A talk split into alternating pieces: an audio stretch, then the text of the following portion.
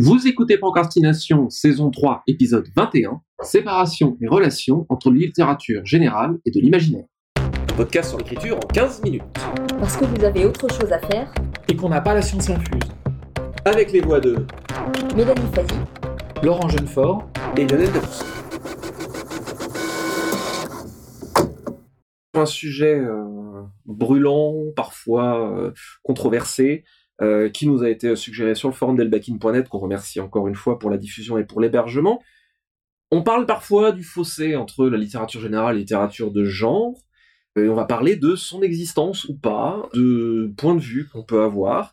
Je pense qu'on peut dire aujourd'hui que l'imaginaire au sens large, c'est la première culture populaire, et il suffit de voir que tout le monde connaît Star Wars, Game of Thrones, Harry Potter, Seigneur des Anneaux. En tout cas, en termes d'impact planétaire, c'est assurément la première culture. Tous les trois, on est auteurs de l'imaginaire ou en tout cas considérés comme tels, même si Mélanie t'a fait un essai euh, récemment et que pour ma part, j'ai euh, un peu euh, dérivé vers les eaux du thriller. Et c'était de la fantaisie urbaine. Je pense qu'on peut mentionner aussi, je mettrai le lien dans les, dans les notes, que depuis deux ans, si ma mémoire est bonne, l'Observatoire de l'imaginaire, ex-État généraux de l'imaginaire, se mhm. charge d'observer et de recenser les échos de, des littératures de genre de littérature de l'imaginaire notamment, dans les médias généralistes, pour voir si la représentation est bel et bien à la hauteur de son poids économique. La réponse, ça n'engage que moi, mais j'ai quand même l'impression que c'est plutôt ça pourrait être mieux. Donc, ressentez-vous cette séparation entre littérature de l'imaginaire, littérature générale? Est-ce que de l'autre côté du miroir, elle est véridique, elle est là? Vous la vivez bien? Différents niveaux. Euh, je dirais qu'il y a plusieurs choses. Il y a effectivement ce que tu disais sur les médias et autres, où là, effectivement, il y a un, fossé. Euh, les deux domaines n'ont pas du tout accès aux mêmes médias. Et je pense que autant dans les, par exemple, les journaux, les grands journaux ont très souvent, enfin souvent, c'est par période, une rubrique.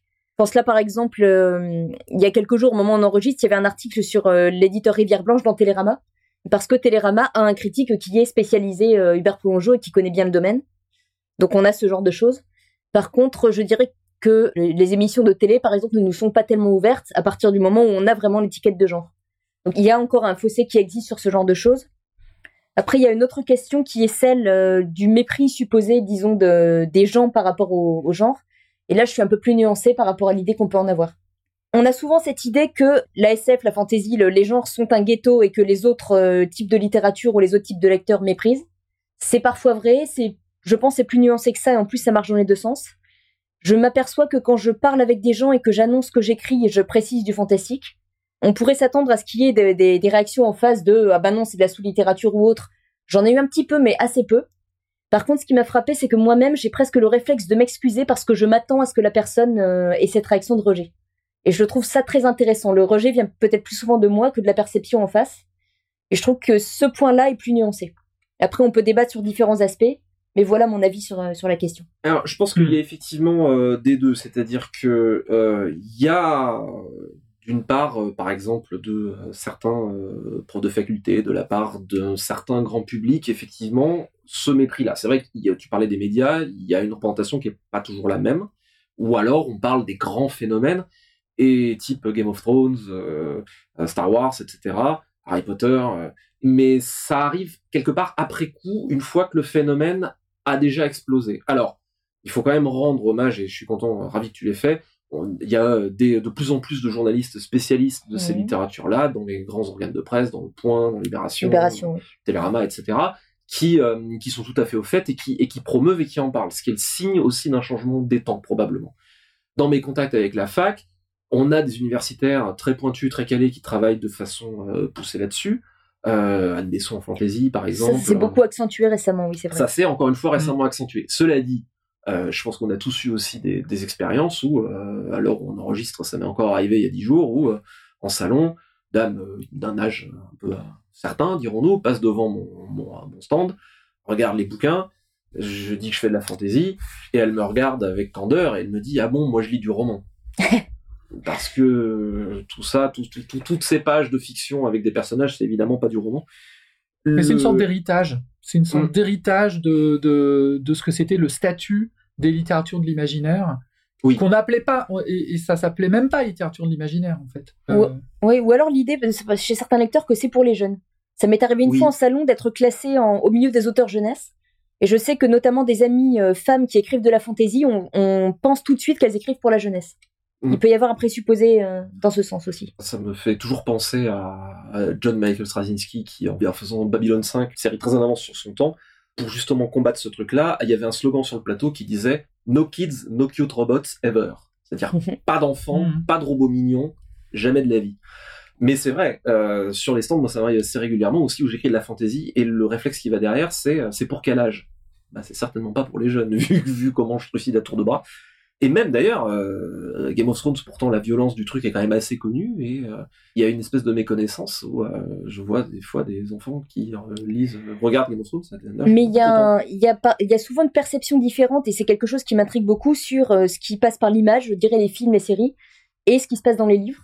Et beaucoup de gens qui sont gros consommateurs de ces séries-là vont avoir un a priori sur les livres, en pensant soit effectivement que c'est mal écrit, que quelqu'un l'a déjà dit, soit que c'est pour la jeunesse sur le fantastique, strictement, il y a l'idée que soit c'est quelque chose de violent et de, gore, soit l'idée qu'au contraire, et là les gens se rappellent quand ils étudiaient le fantastique à l'école avec des textes anciens, soit que c'est quelque chose d'académique et de très chiant. Il y a des préjugés, en fait, euh, que curieusement, très curieusement, les gens n'ont pas par rapport au cinéma ou aux séries. C'est vrai. Alors, tu me fais penser aussi à l'image que se traîne l'étiquette des genres. Par exemple, 1984, Le meilleur des mondes, qui sont typiquement les, les grands classiques de la SF, sont maintenant dans des collections blanches et c'est considéré comme des classiques. Et moi, j'ai aussi entendu, en parlant justement de la SF, on m'a répondu avec euh, candeur, là aussi, ah oui, mais ça, c'est de la littérature. C'est de l'anticipation. Oui, ce pas de la aussi, ça, aussi. C'est de l'anticipation, c'est pas de la SF. Mais c'est de la grande littérature. Oui, mais c'était paru euh, dans des hors-genres. Je veux mmh, dire, mmh. à, des époques où c'était pas hyper constitué non plus. Donc, euh, ça se comprend. 1984, c'est 1948, la date de mmh. publication. Il n'y avait pas de collection encore en France de SF. Et même, de toute façon, ce serait paru dans une collection blanche de toute manière. Tu, tu prends, si je me trompe pas, La Croisée des Mondes aussi, ça a été repris en collection blanche, euh, il me semble, en France. Euh, faudra que je vérifie. Ou Philippe Cadic aussi plus récemment. Philippe Cadic, tout à fait. Qui a encore un, autre, qui encore un autre cas mais, mais, si on va par là, en fait, euh, les genres, en fait, ils irriguent énormément dans la littérature générale, mais il faut surtout, quelque part, il faut surtout pas le dire. Parce que je pense que ça surprendra pas beaucoup de auditeurs qui, qui sont plutôt au fait de ces choses-là, mais j'ai une grande révélation à faire. Les grands, les meilleurs vendeurs en France, Marc Lévy, Guillaume Musso, ils écrivent du fantastique en vrai. Mmh. Après, en n'utilisant pas forcément, je suis plus nuancée sur ça justement, parce que souvent les exemples qu'on donne, les codes ne sont pas tout à fait les mêmes ou c'est pas utilisé. La réflexion, l'utilisation des outils n'est pas la même. Oui, non, c'est vrai. Mais là, c'est carrément un autre débat. Oui, oui, mais, c'est pareil en SF. Hein, la SF très grand public, celle qui paraît hors, euh, hors collection SF et dans des trucs de best-seller, c'est souvent des, des, des mécaniques de SF simplissimes quand il y en a. Donc euh, voilà. Mais bon, ça c'est une autre problématique et on fera peut-être un épisode sur les passeurs, euh, les, ces écrivains passeurs comme ça. Euh, bah, c'était un, petit pas de côté, mais en fait, une chose qui me frappe, c'est qu'on parle souvent justement, on se pose beaucoup la question du mépris des littératures blanches ou autres pour la SF. Et moi, je suis extrêmement frappée pour étant depuis 20 ans dans ce milieu par le fait que ça marche dans les deux sens et qu'en fait, je suis souvent très souvent exaspérée par l'idée que des, des lecteurs ou auteurs ou personnes en tout cas s'intéressant au genre se font de la littérature blanche en général, avec le présupposé que ben c'est nombriliste, c'est chiant, c'est pas intéressant, ça ne parle pas du réel. Ça c'est intéressant. Chacun des deux camps est persuadé que l'autre ne parle pas du réel. C'est euh, c'est quelque chose qui me frappe. Ou bien une chose aussi qui m'agace particulièrement parce que je trouve ça un peu simpliste, c'est de dire ah mais eux en ce moment leur truc c'est l'autofiction. Ils vont puiser dans leur propre histoire alors que nous on invente des histoires avec l'idée de dire nous on fait quelque chose de beaucoup plus créatif. Et je trouve que c'est, enfin, il n'y a pas un camp. Euh, en plus, on parle en camp comme si c'était une guerre. Il n'y a pas un côté plus intéressant. C'est, je trouve ça absurde et je, je trouve quelque part idiot qu'on puisse s'énerver d'être maltraité par euh, l'autre côté et faire exactement la même chose en sens inverse. Bah, en fait, je ne supporte pas ça. Ouais, mais en fait, c'est logique, c'est humain. C'est euh, la culture, elle est soumise à sa propre histoire. Je pense c'est ça, et c'est très difficile de s'abstraire de ça en fait. Ça veut pas dire que ça bouge pas, hein. ça bouge et ça bouge pas mal même. Mais il faut toujours prendre en compte cette historique-là. Depuis que j'ai commencé, plein de trucs ont été bouleversés. C'est plus du tout la même histoire en fait. Moi, dans mon parcours, au début, j'ai complètement intégré l'apartheid, littérature générale, genre, par rapport au genre. Ça m'était totalement naturel parce que c'était le cas. Mm. Euh, moi, à 20 ans, j'avais une revendication qui était presque communautaire de la SF. Moi, mon discours, c'était la SF, vous trouvez que ça vaut rien, eh ben, je vous emmerde, j'en lis et je me Oui, il y a beaucoup ce côté-là. C'était ça, c'était ça. Mais c'est parce qu'il y avait une espèce de, de, fierté à revendiquer euh, comme la gay pride à une époque quoi. Mais après là où c'est là où moi ça me dérange mais ça a plus de sens aujourd'hui. Moi je trouve que ça a beaucoup moins de sens aujourd'hui. Là où ça me dérange, j'ai un exemple très précis de ça. Ça me dérange c'est que souvent quand on discute avec les gens qui tiennent ce discours, on s'aperçoit qu'ils n'en ont pas tellement lu ou alors ils se sont arrêtés sur un livre qui les a énervés. Et j'ai un exemple très précis, c'est un essai mmh que j'avais traduit en fait un petit essai court d'Orson Scott Card sur la fantaisie. Il voulait convaincre que la fantaisie était infiniment plus riche que la littérature générale. Bon, ce que je trouve idiot, mais admettons. Et il base tout son présupposé sur le fait que la littérature blanche ressemble à Ulysse de James Joyce, qui est littéralement le seul exemple qu'il cite. Et il base toute sa démonstration sur ce qu'il a énervé dans Ulysse.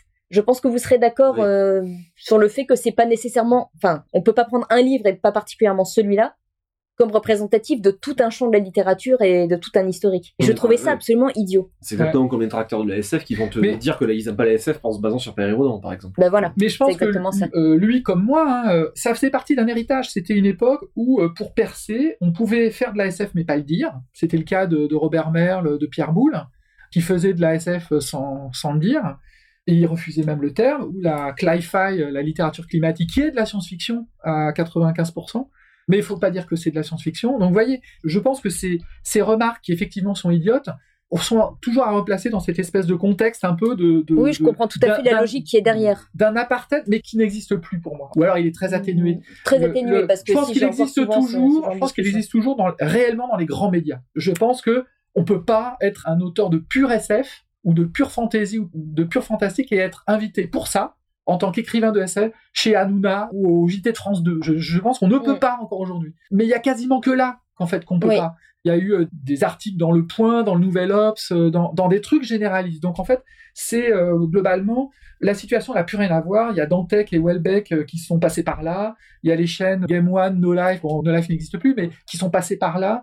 Ça fait partie de la culture. Je crois qu'on peut plus être dans cette espèce, comment dire, de ghetto, même si on peut considérer qu'on est quand même dans un ghetto au sens où il y a encore des attitudes de fermeture. Mais la situation générale, non, euh, je pense pas. Ce qu'il y a, c'est que peut-être que nos genres ont appris à être autosuffisants. Et en fait, on est héritier de cette époque où, pour survivre, c'est une littérature, euh, ce sont des littératures qui ont appris à survivre sans médiatisation. Et en fait, cette autosuffisance, on en garde encore des traces. Ça me fait penser à une remarque qui m'était venue en réfléchissant à l'épisode. J'ai discuté une fois avec un écrivain qui est publié chez Gallimard dans la Blanche, et qui s'intéresse beaucoup au domaine de l'ASF, donc on parlait un peu des différences entre les deux. Je lui parlais des lecteurs qu'on rencontrait dans les festivals et qui nous suivaient et qui revenaient nous voir et qui, connaissaient vraiment euh, le domaine par cœur.